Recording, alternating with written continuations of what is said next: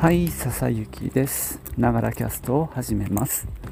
この番組は58歳の私笹雪の声のブログ。声の日記です。通勤途中に歩きながら収録してますので息がはあはあ上がったり周りの雑音騒音風切り音が入ったりしますが何卒ご容赦ください。はい今日もまあ秋の空。あの青空に薄く雲がかかってます。風がねいい感じに吹いていて秋風ですかねこれが。足のまろやに秋風ぞ吹くっていうね 下の句ですけど。今日はですねまあ それほど好評ではないゆるゆる旅静岡ってねもう静岡ローカルの話が続きますが、えー、先日ですね久能海岸、えー、日本平の海側にずっとねいちご農家が連なっている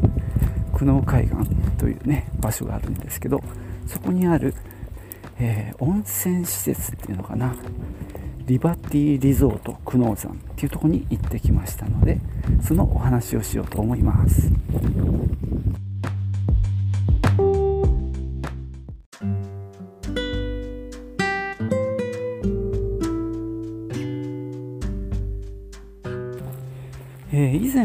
大江戸温泉物語だったりその前もなんかだったりって結構もう34回経営が変わってる。まあちょっといわくつきの施設なんですね。で今はリバティリゾート久能山ということでまたね経営が変わってやっております。以前はですねあの岩盤浴がありましてそこがね男女兼用だったんですよ。兼用っていうか、まあ、一緒に入ってよかったので、えー、妻と一緒に行ってで岩盤浴でちょっと体をねあのほぐすなんてことをたま時々ねしてたんですよ。まあところがまあ潰れちゃってでその後今のリバティリゾートになった時に岩盤浴エリアが女性専用になっちゃったのね。でそれもあってねちょっとまだ行ってない。あの行きもしなかったっていうのが正直なところです。で今回何で行ったかっていうとこれがね、まあ、サウナなんですね。先日サウナ敷地に行ったっていうねお話をしましたけどサウナ好きの子供にねその報告をしたところ他にもねいろいろあるよってまあおすすめをいくつか教えてもらったんですね。でその中の一つにこのリバティリゾートがありました。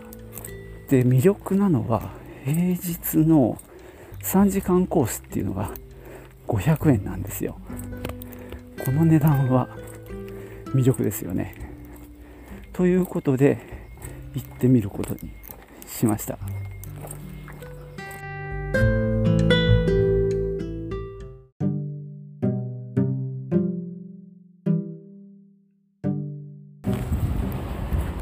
どんな施設か場所から行きましょうか。えーとね、日本平っていうのがね静岡市の、まあ、南東にありまして、まあ、小高い丘になってるんですけどそこの、えー、南側がね、えー、駿河湾に接してましてそこさっき言ったように久能海岸って呼ばれてるんですけどそこのね一角にあります。近くにはね久能山東照宮っていうねあの家康ゆかりのあのところもありまして観光地でもあります。ちょっとそこからは離れてるんでね、まあ、車で行くのが一番いいかなと思います。駐車場はまあまあ広いんでねあの大丈夫だと思います。で止めて、えー、入っていく途中に町屋と呼ばれる、まあ、商業施設のあのがお店がねいっぱい並んでるんですよ。それがまあちょっとなんだろう。情緒あるという感じになっていて、まあ、平屋で、まあ、木でできてる感を出した、まあ、昔の街並みみたいな感じの、えー、一角になっていて、まあ、僕は入ったことはないんだけどいつも通り過ぎるだけなんですけどね。でも飲食とかお土産とかあと奥の方には徳川家康のミュージアムがあったりしてあとどうもなんかねホールとかスタジオなんかもあってまあある種文化施設の集合体みたいな感じにもなってるようですね。ここのエリアはは僕は全然わかんないんだけどね。でそこを通り過ぎてで橋を渡って、えー、温泉の方に行くんですけどもこれがねなかなか橋も景色が良くってちょっとちっちゃい谷を渡ってく谷っていうと大げさだけどさまあで海も見えたりしますね。でここはね会員制度を敷いてるらしくって、まあ、入会して利用する形です。夫婦2人で行ったんですけどまあ一緒に利用されるんだったら1人だけでいいって言われたんで、まあ、僕の方が会員になりました。で平日3時間のコースで、えー、500円なんですけども、えーとね、何もついてこないですね。あのタオル関係。それは分かってたので、まあ、手ぬぐいというか、まあえー、フェイスタオルぐらいのサイズのものを23枚持って行きました。でその辺もレンタルも可能ですし館内着も貸し出し可能です。館内着を着るとまあそのままあの温泉のそのなんだろう建物の中に食事のできるエリアなんかもあるしあとちょっとゲームコーナーとかねあるのでそういったところを、まあ、あの館内着であの歩き回ることが可能になります。今回はねやっぱり時間がなくてあの3時間利用できるんですがほぼ1時間ちょいで出てきちゃったんですけどももし3時間いるならねそういうことも可能ですしあの漫画が読める部屋とかもあるんでねそういうところにも行けます。ただ今回はその漫画が読める部屋とか。おはようございます。リラクゼーションルームとかはエアコンが故障してるとかでね閉鎖されていて別の場所をねちょっと用意されてましたね。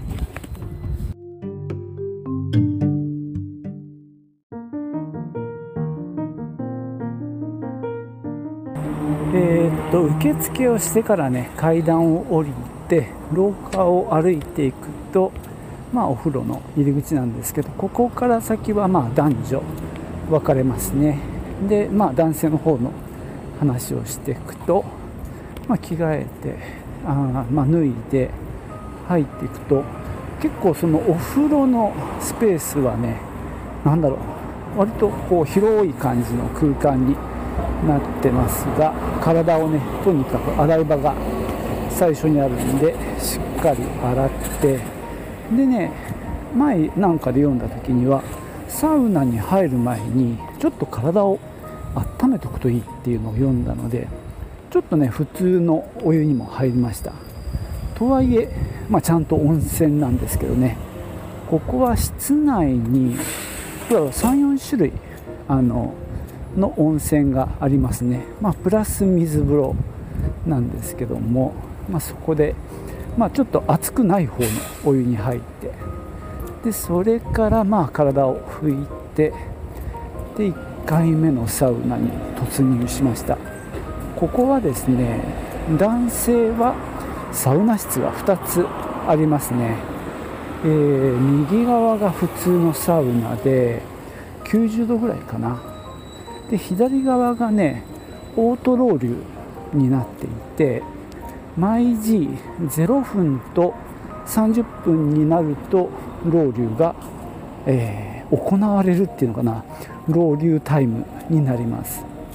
なんでちょっと僕は1回目はやめてあのタイミングが悪かったんで2回目にしようと思って、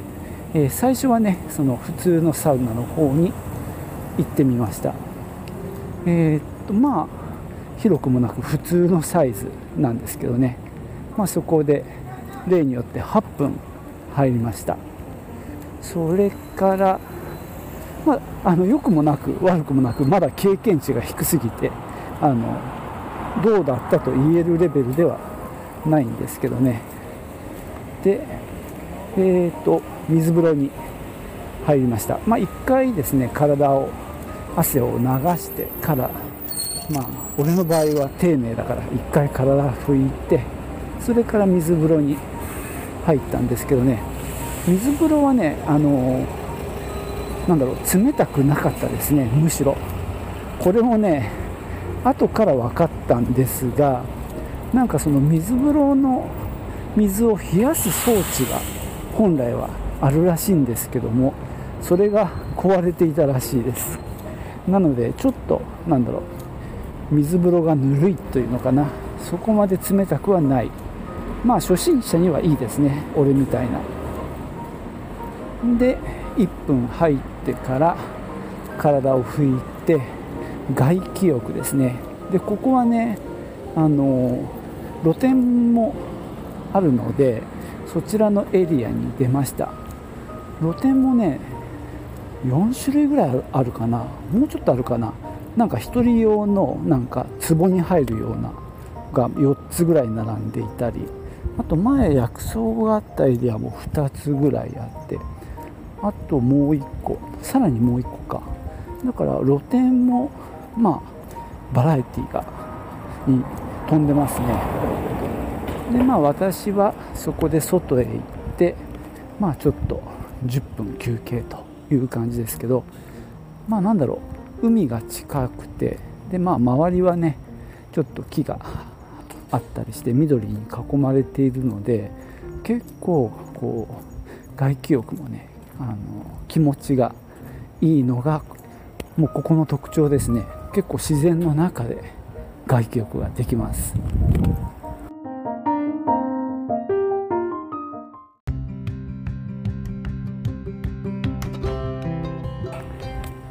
さて外気浴した後2回目ですね。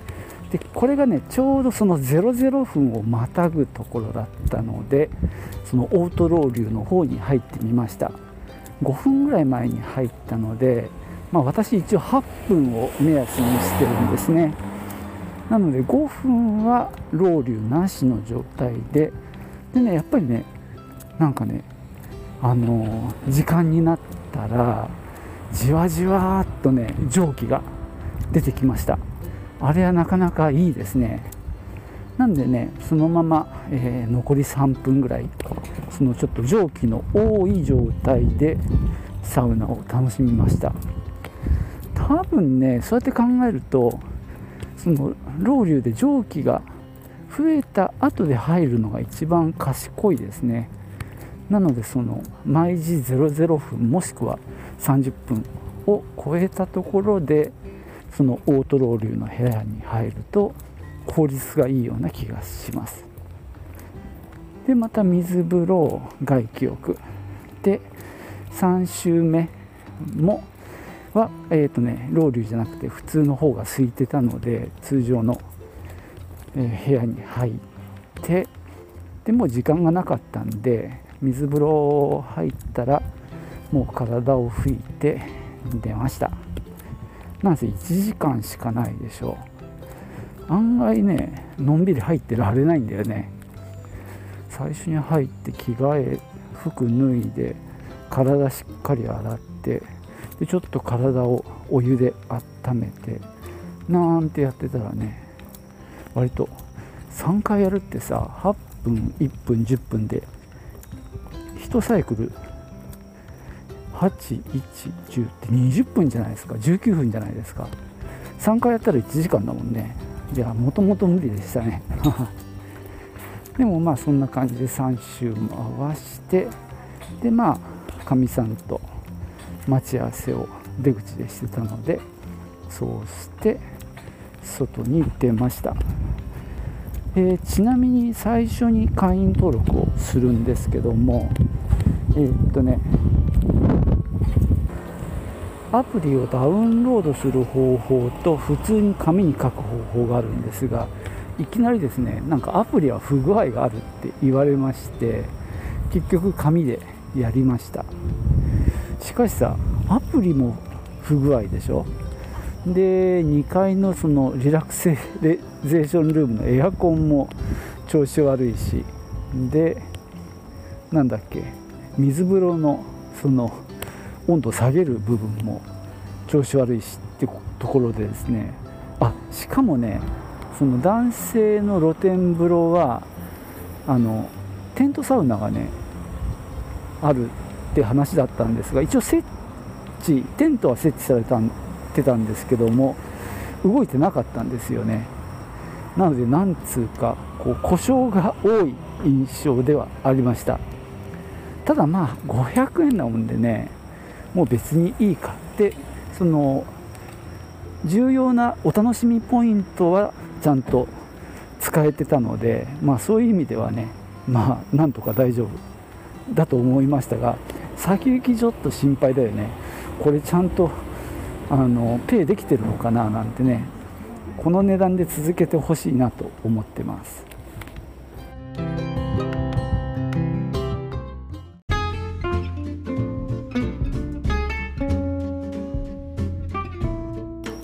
いそんなわけで今日は、